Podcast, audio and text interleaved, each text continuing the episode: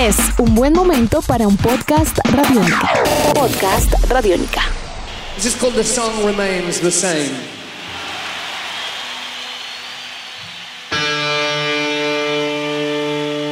Bienvenidos a esta nueva edición de Podcast Rock and Roll Radio, producto de Radiónica, desarrollado por el señor Andrés Durán, arroba Andrés Durán Rock, y quien les habla Héctor Mora, arroba Mora Rock and Roll, bajo la producción de Juan Jaramillo, Jairo Rocha y la captura sonora de David Candelario. The Song Remains the Same es el álbum banda sonora en vivo de la película del concierto del mismo nombre, de la agrupación de rock inglesa Led Zeppelin, grabado del 27 al 29 de julio de 1973 y lanzado hasta tres años después, el 28 de septiembre de 1976, bajo Swan Song Records. Es uno de esos discos de los años 70 que ha envejecido con gran reputación para una banda que ya en ese momento eran considerados unos dioses dentro y fuera del escenario. Todo en una mezcla de lo que podríamos llamar mito y locura, con la ventaja de ser para ese entonces una muestra de los temas más populares del grupo en ese punto de su carrera. Casi que un grandes éxitos al vivo. Hoy la locura, la potencia de Led Zeppelin, el rock and roll presente en Podcast Rock and Roll Radio. Celebramos 45 años de la canción en la misma, Led Zeppelin. Eso y mucho más para los próximos minutos. Andrés, muy buenas, como es habitual, un placer estar con usted en esta jornada. Héctor, un gran placer para mí estar poder con usted, poder estar aquí con usted en este Rock and Roll Radio Podcast, agradeciendo a todas las personas que lo hacen posible. Y sí, estoy muy contento de la celebración de estos 45 eh, años del The Sun Remains the Same. De hecho, tengo en mis manos una edición de coleccionista eh, que se lanzó, si no estoy mal, en el 2007, en donde viene en un solo paquete la película como tal y un documental que habla pues sobre la historia, sobre lo que ocurrió y el porqué de este film. Y yo comenzaría este podcast eh, recordando a ustedes algo que observé en este documental y es que ellos venían hablando de una película y, que sí, que tenemos que hacerla, pero realmente llegó un momento, como usted sapiensalmente lo dijo Héctor, la banda ya estaba en un, en un nivel de fama, ya estaban, eh, eh, estaban siendo comparados con los Beatles en cuanto a afluencia en los estadios que habían llenado más rápido que los Beatles y no solo un día, sino tres días en línea. Ellos ya estaban en un estatus ya eh,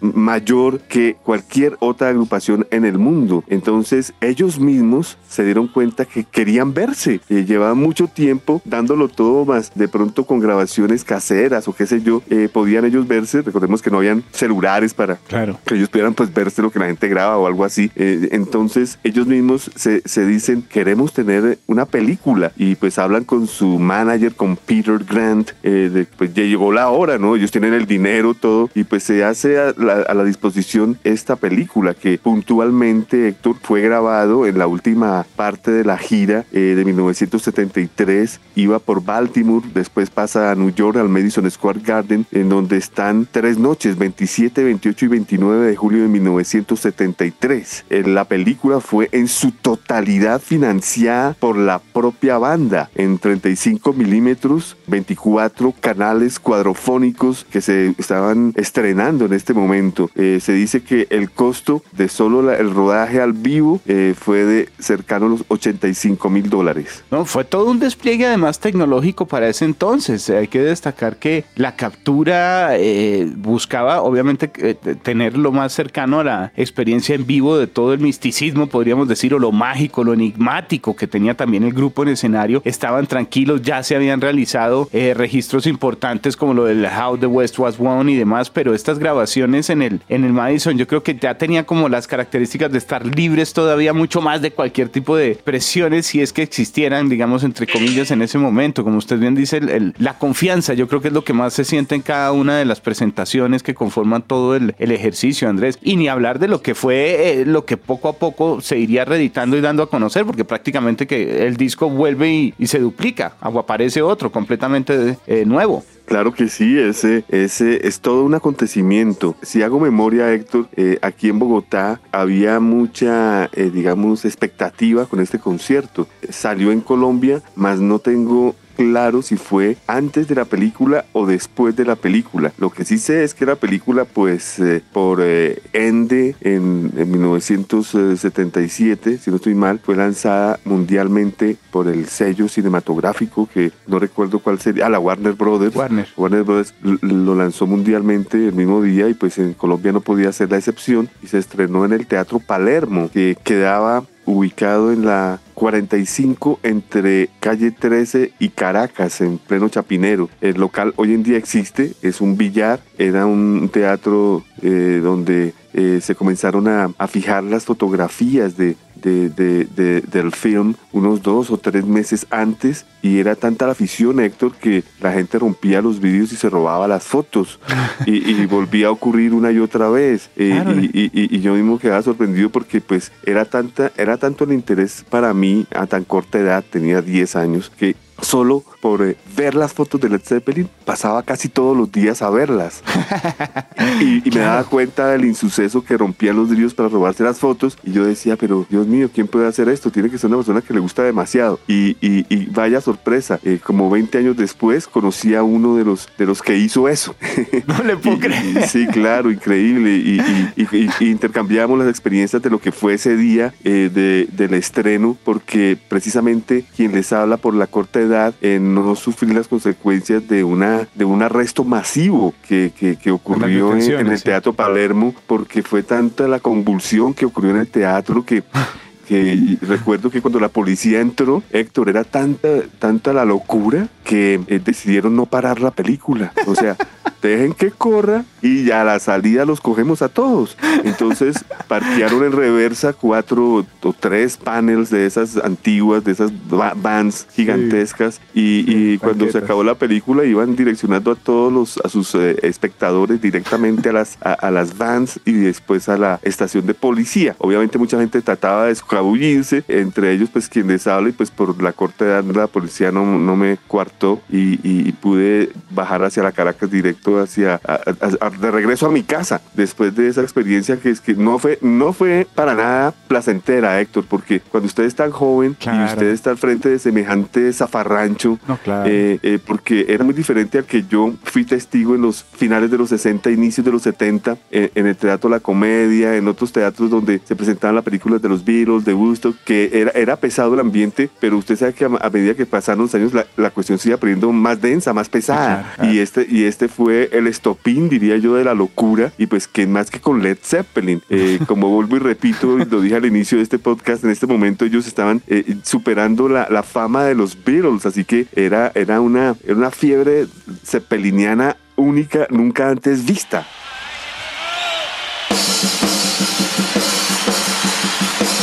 Y cerrando un poco los detalles frente a justamente ese respaldo tecnológico que estaba por el hecho de ser lo que eran, eh, Eddie Kramer, el productor que utilizó el camión, el Wally Hayder Mobile Studio, mezclaron en el Electric Lady Studios en Nueva York y en Trident Studios en Londres. Y, y de todas maneras yo creo que el impacto fue tan grande frente al, al- al concierto que, que tal vez por eso mismo no lo dejaron de una forma tan evidente, creo, en la carátula y, y- y casi como que involucran algo que no sucede, porque la carátula involucra de todas maneras es otro tipo de teatro, eh, un cine en ruinas ubicada en, en Londres, en el Old Street, que fue utilizado por el grupo para ensayos antes de la gira del 73. Entonces prácticamente que es como crear un lugar mágico en donde se presenta y se salen, oh, siento que fueran más grandes ellos que el, el nombre de Madison Square Garden, prácticamente hablando de Sí. rock, y no quisieran ligar su- el nombre o la importancia del toque a esa locación solamente, sino que prácticamente que juegan con el nombre un poco, ¿no? Héctor, y voy a aprovechar antes de que lo olvide, porque en estos podcasts el tiempo va volando. Uy, Eh, en el estuche que le digo de aniversario de, de The Sun Remains the Same, eh, está el documental que, le, que, le,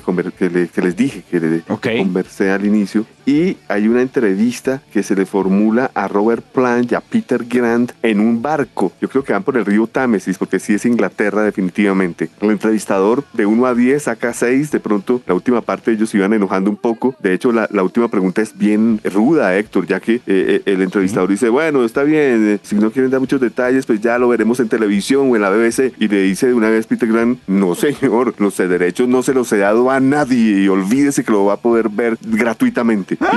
Y, y, así fue, tanto tiempo, esto salió hasta mucho tiempo después, ya bajo la venia ya pues, de, del pool de abogados de Led Zeppelin. Mire Héctor, el, el box set viene con una réplica de la boleta de la premier en New York para, una, para una causa benéfica. Viene la boleta para un eh, eh, private audition, una audición privada eh, de, de, la película a través de la emisora KMAT en la ciudad de Los Ángeles. Viene un boleto para que usted escriba a través de, de, un, de una dirección, digamos, de apartado aéreo, mi email opcional porque se estaba introduciendo, esto es 2007, en donde usted puede obtener un afiche gratuito de 27 pulgadas por 40. Viene una réplica de la primera página del Daily News en donde se anuncia el robo de los 203 mil dólares que fueron robados de la caja de seguridad del hotel. Viene algunas otras reseñas de prensa, las fotografías que le comentaba que se robaban de, de los cines, eh, pero en dos presentaciones, ah, en blanco y negro, un set como de, de, ocho fotografías en blanco y negro y otro set a color. Viene eh, una réplica de lo que es la gira que, que hizo Led Zeppelin para esta, eh, para esta película, ¿no? Para la película de Led Zeppelin. vienen, bueno, réplicas en, japonés, en diferentes idiomas. Eh, la camiseta es, una versión muy, muy bella la que salió sin lugar a dudas de este Led Zeppelin de Son Remains the Same, que me llamó la atención, Héctor, que, que para este 45 aniversario pues lo dejaron tranquilito. Yo creo esto, yo creo esto lo hace de aposta Jimmy Page, porque eh, usted sabe que él no pierde una. Y, y si no pasó nada, es que va esperar unos cinco añitos y hacerlo de los 50 años. ¿Por qué, Héctor? Yo haría la respuesta muy fácil. Qué pena ser tan fan de Led Zeppelin. Pero toda la colección del disco, de toda la colección de Led Zeppelin fue lanzado en estuches de lujo. Cada caja de cada disco costando cerca de 500 dólares. Y el único ítem que no está es este concierto. Pero el mm. concierto a su vez salió por primera vez en vinilo, también como en el 2009. Recuerdo que lo compré en New York con, con Saúl Álvarez, que en paz descansa, y fue por primera vez un vinilo triple porque se incluyeron canciones que antes no se habían incluido en el vinilo doble. Seis canciones. Casi sí, señor. disco. Exactamente, sí, señor. Entonces yo creo, Héctor, que, que esto no es que esté pasando muy desapercibido, es que Jimmy Page está esperando para hacer un paquetón, imagino, de los 50. Uy, uy, uy, uy, uy. uy. Queda uno, queda uno entusiasmado porque realmente el concierto, eh, no solamente a nivel de fanáticos de Zeppelin, sino como registro de la música del grupo, así no sea para el más fanático, eh, como registro de la música rock en lo que fueron los años 70, como registro de la música rock en el mundo, es un testimonio increíble del desarrollo de, eso mismo, de esa honestidad, de ese blues rock, esas esencias también dentro de los leaks, Andrés, en una concepción de guitarra, bajo, batería y gran voz, eh, como para hacer un, un registro casi que obligado está por encima del grupo. Siento yo que al escuchar de nuevo el, material, al ver la película, al entender la visión en la que estaban, realmente es una pieza icónica que por eso mismo se está recordando el día de hoy. Eh, creo que más por el cariño de los fanáticos y su significado, su impacto en el desarrollo sonoro de todo el rock and roll para los años siguientes, eh, antes que de pronto como una estrategia comercial, porque usted bien lo ha dicho ahorita y con, con todo su análisis, yo también quedé convencido, seguramente tendremos, la canción seguirá siendo la misma, pero más costosa en un par de años. Héctor, película diferente a muchas. Ellos eh, no querían lanzar el, el, concierto de turno en cine y tal luego. Es una película donde cada uno hace un viaje personal bastante extraño, incluyendo el mismo manager que se le tildaba de ser mafioso y ahí sí, al, inicio deja claro que sí, es todo un gángster. y, y, pues cada uno con un papel definitivo importantísimo mezclado con el concierto. Así que fue algo fascinante poder, eh, digamos, eh, explorar la, vida, los surroundings de cada uno en esas, en esas mansiones, en el campo en Inglaterra y cada uno con sus juguetes distintos, ¿no? El uno con eh, los automóviles, el otro con, eh, estando en al frente del lago Ness, sí, sí, sí, sí, ¿no? Son cosas espectaculares. I think this is a song of hope.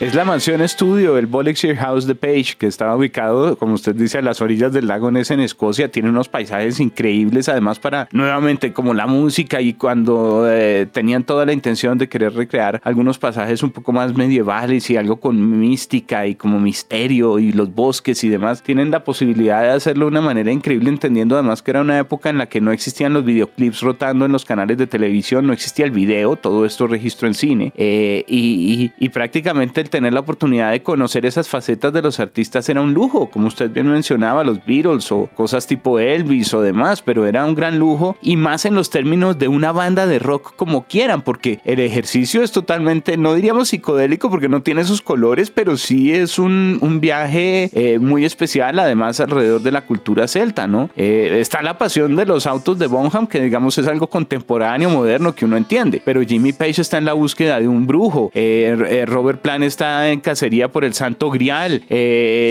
John Paul Jones es, es un cazador de brujas. Digamos que todo en realidad es como un poco eh, también complejo dentro del enigma que planteaba el grupo en ese entonces y que podía seguir alimentando, repetimos, porque ya eran, eran lo máximo a nivel de ventas y de símbolos del rock and roll. Lugares mágicos donde han grabado, lugares mágicos como eh, eh, el famoso castillo Mr. Crowley que estuvo pues, habitado por Jimmy Page también. Todo esto sale a relucir en esta película, Héctor. Yo creo que ellos no escondieron nunca ese, ese oscurantismo de una manera muy serio, ¿no? Sí, sí, sí, porque también esa parte es clave. Hay que abordarlo con, con el respeto del caso porque es oscuro. De hecho, el filme a veces se pone muy, muy oscuro, a veces da miedo, a veces hay un poco de luz, a veces desenfreno de rock and roll, pero cuando tienen toda la intención de acercarse a las tinieblas, lo hacen muy bien. La atmósfera es increíble. Y la experimentación de sonidos de guitarra ni hablar. Eh, el ejercicio de ritmo y de solos a nivel de batería es impresionante por parte de Bonham, de Moby D, que, ¿no? y, y el complemento que usted mencionaba, que fue editado también este siglo con esas seis canciones, amplían todavía más la experiencia de Jam, porque el disco, hay que decirlo en su momento, a mí me pareció muy compacto, es súper coherente, tal vez demasiado para lo que luego descubrimos que en realidad pasaba en esos conciertos agregándole todo el resto de repertorio. Es tan coherente, Héctor, que recuerde usted que después de que cada uno recibe la noticia de que tienen que irse de gira, dicen que es mañana, ah, es mañana, y ya aparecen bajándose del avión y yendo con las limusinas escoltados por la policía, llegando al, al, al, Madison Square Garden, cosa que es una, eh, es una película, porque eso no es así. Todos ya sabemos que todo se toma su tiempo y eso no puede ser de un día para otro. Tienen que tener ensayos, en fin, pero ahí arman su película, una, una, imaginario que la gente la cree de una, que eso es de un día para otro. ¿Y qué me dice el final, Héctor? El final que eh, ese, eh, con ese hablar a love así es comunal, con el bong encendido en fuego y después el silencio total cuando salen del, del concierto después de poner eh, enardecer a, una multitud de 100 mil personas, o sea, del inicio a fines todo es coherente, es, una cosa muy, muy ilustrativa para el entonces. Sí, Además que, eh, eh, por ejemplo, el caso que usted menciona de Hold Love ya era un éxito. No solamente es la adaptación de la canción al vivo y a todo el momento y la experimentación que tenían y el rock en ese momento la banda en, tarima, sino también los, eh, a la hora de la verdad, casi que los éxitos. La canción la habían presentado en el 69, esa canción es de Led Zeppelin 2, llevaba tres años, perdón, ya para ese entonces llevaba siete años de darle y darle duro, duro. Siete de ser publicado y cuatro de haber sido capturado, es decir, un momento muy especial del grupo, casi que disfrutando de lo que era el haber cultivado todos esos hits y ya jugar con ellos de una manera especial. Ese momento es, memorable, ese momento es memorable, sin lugar a dudas. Totalmente de acuerdo, Héctor. Lo que usted dice es tan cierto que puede ser 1976 y compararlo con el 2021, ya estamos perdiendo. Estamos perdiendo porque en ese entonces había muchos teatros con, ese, con esa tecnología que estaban introduciendo los Led Zeppelin y se sentía cuando usted estaba en el teatro con pantalla gigante y ese sonido, usted oía en, las primeras partes del campo, por ejemplo, las aves, el agua, cuando mm. están en el agua eso es cuando están en las calles eh, de New York con las guitarras acústicas, y ya cuando entra al concierto con toda esa potencia, eso ya, eso en su casa, pues tiene que tener usted el tremendo equipo profesional para medio sentir lo que se sentía en un teatro en el 76, o verlo en un IMAX o estas nuevas tecnologías que por supuesto esta película no va a estar programada en ellas en el 2021. Súmele el, el que no existía nuevamente, los canales de video, ni YouTube, ni las conexiones de internet, ni este tipo de cosas y los registros del grupo eran pocos los que se podían disfrutar a nivel visual. Entonces eran fotos de, revistas especializadas, periódicos o algo que saliera a nivel internacional en algunos países donde ellos estuvieran presentándose de pronto en televisión, una que otra cosa. Pero no era normal ni, era un privilegio realmente el, poder acercarse de esa manera a la cara y a, estos personajes ya en, sus vidas íntimas y demás. Así fuera ficticia la parte obviamente del desarrollo del concierto, pero la tocada como tal eh, era algo increíble para un público que no podía verles en muchos lugares del mundo. Claro, pues ejemplo aquí en Colombia, Héctor. Por ejemplo. Eh, recuerdo como si fuera ayer, como lo dije al inicio de este podcast, estaba, estaba echando cabeza y sí, de pronto, de pronto el disco salió después de la película, pero salió doble sin el librillo. Entonces todos sabíamos que había que conseguir pues el, el, estadounidense que traía en el medio eh, el, librillo con las fotografías, con las famosas fotografías que aparecían en las calles y en todas partes y pues era costoso y, dispendioso conseguirlo, tenía textura, recuerdo, la, la parte negra traía una textura, eh, eh, la carátula traía el famoso teatro que usted menciona, funcionando entre comillas y la contraportada destruido después de esa balacera que también se ve en la primera parte de la película. O sea, todo va conectado, Héctor, todo va conectado, la portada del disco, en la película, eh, eh, es, es, es, algo memorable celebrar y recordar estos 45 años de The Song Remains the Same. Recordemos rápidamente el repertorio para finalizar porque el tiempo lamentablemente es corto, pero el momento de disfrutar el concierto es extenso porque afortunadamente quedó para la historia, Andrés. Bueno, esto, esto comienza con eh, la vida de campo, lo que yo estaba diciendo, con un corte a campo que entra ya para la canción Bonjour, que es cuando van en las, en las limusinas. Después ya entra el concierto con Black Dog. estoy leyendo la, eh, la secuencia original de la película. No estoy leyendo el, ni el LP, ni el CD, ni el cassette. Estoy leyendo la mera película, Héctor. Después de Black Dog va la canción Since I've Been Loving You para dar paso a No Quarter. Entra después eh, una parte ya de, aspectos de la vida de ellos que ellos denominan como Who's Responsible, quién es responsable. Debe ser también por lo lo del banco, no, no sé. Bueno, el hecho es que después viene The Sun Remains the Same y The Rain Song. Después viene Fire and the Sword, que viene a ser las, eh, las partes de Robert Plant, sin lugar a dudas. Eh, Capturing the Castle y No Quite by Stage Pass. Esas son partes donde eh, hay entusiastas que se quieren colar al, al sitio y arma el problema Peter Grant con ellos y también le arma el problema al, al, al organizador porque están vendiendo camisetas piratas. Ese es un camello. Bueno, después viene Days and Confused y luego partes habladas ya determinadas como Strong Out, Magic in the Night, Gate Crasher y No Comment. Luego vienen las canciones Stairway to Heaven y Moby Dick para dar paso a Country Square con John Bonham y las canciones Heartbreaker. Después de Grand Thief, ah no, ese es el robo, el gran robo. Eh, viene How Lot of Love y los créditos del final respaldados por la canción Stairway to Heaven. Ese es el recorrido entonces completo y ya saben, no es el mismo que se encuentra ni en los LP ni en los CDs, es diferente. Este era tal cual se concibió la pieza la eh, como banda sonora en la película. Exactamente, Andrés. Bueno, pues eh, creo que estamos llegando al final sin antes, eh, obviamente, invitar a todos los oyentes a que disfruten del concierto, bien sea la versión original o la extendida luego para todavía ampliar más los horizontes sonoros alrededor de una de las bandas más importantes en la historia del rock, sin lugar a dudas, Andrés, y con uno de los conciertos más significativos para el género. ¿Algo que usted quiera agregar ya finalizando nuestro podcast? Lo que usted acaba de decir, me uno a eso. Hay que observarla en DVD, en VHS, en beta, en Blu-ray, eh, en cine, eh, como puedan. Eh, observenla con atención, deleítense con esta obra maestra llamada La canción es la misma de Led Zeppelin. Este ha sido un podcast de Rock and Roll Radio, producto de Radiónica, desarrollado por el señor Andrés Durán, arroba Andrés Durán Rock, quien les habla Héctor Mora, arroba Mora Rock and Roll, bajo la producción de Juan Jaramillo, Jairo Rocha y la captura sonora de David Candelario. Andrés, un placer haber estado con usted y nos veremos en una próxima oportunidad. Claro que sí, Héctor. Larga vida Led Zeppelin.